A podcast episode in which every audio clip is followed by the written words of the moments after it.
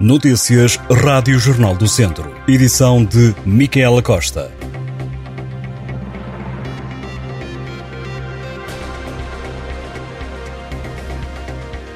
Um despiste de um trator fez esta manhã uma vítima mortal, um homem de 87 anos.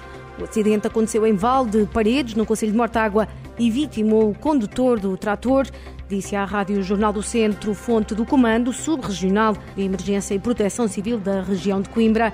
O alerta foi dado pouco depois das 9 da manhã. No local estiveram 15 operacionais, apoiados por oito viaturas entre bombeiros voluntários de Mortágua, INEM e GNR. A Assembleia Municipal de Castro Daire aprovou 100 votos contra as contas da Câmara relativas ao ano de 2022, com saldo de gerência de quase 3 milhões de euros.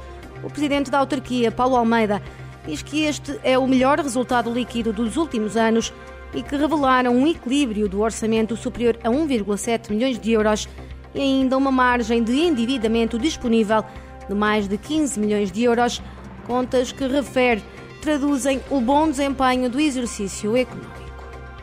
O número de acidentes de viação na cidade de Viseu nos primeiros quatro meses do ano diminuiu comparativamente a 2022, não se registrando nenhuma vítima mortal neste período.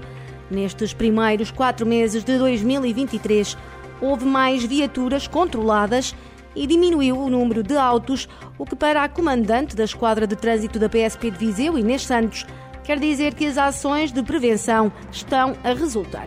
No âmbito da campanha Viajar Sem Pressa, agentes da Esquadra de Trânsito da PSP de Viseu, juntamente com a Autoridade Nacional de Segurança Rodoviária, estiveram por estes dias numa das entradas da cidade de Viseu com o objetivo de contribuir para a diminuição do risco de ocorrência de acidentes e para a adoção de comportamentos mais seguros por parte dos condutores.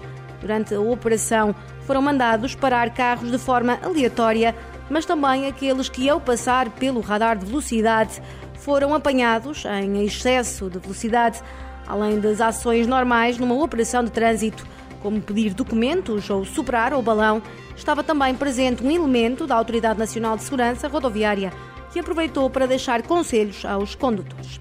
Vozela vai ter este fim de semana o primeiro concurso canino no Parque Aníbal Rodrigues, na freguesia de Fataunços, o concurso vai decorrer no sábado e estará aberto a cães de todas as raças e com mais de quatro meses. A prova começa às duas e meia da tarde.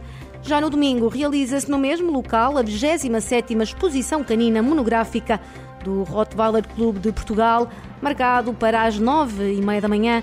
A entrada nos dois dias é gratuita para quem quiser assistir. Para quem quiser participar no concurso de sábado e tentar a sorte com o seu amigo de quatro patas, a inscrição é feita online ou presencialmente no próprio dia. Vitor Santos recebeu o Prémio Desporto com Ética 2022 numa cerimónia que teve lugar em Guimarães. O embaixador da Ética Desportiva foi um dos premiados pelo texto Carta de um Jovem Atleta a seu pai, que conta a história de um pai que acompanha o filho no futebol de formação e que demonstra não saber estar no desporto. O texto conquistou o segundo prémio na categoria da imprensa regional no discurso de agradecimento, Vitor Santos afirmou que o prémio é um incentivo para a continuação do trabalho numa aposta nas novas gerações e na educação desportiva.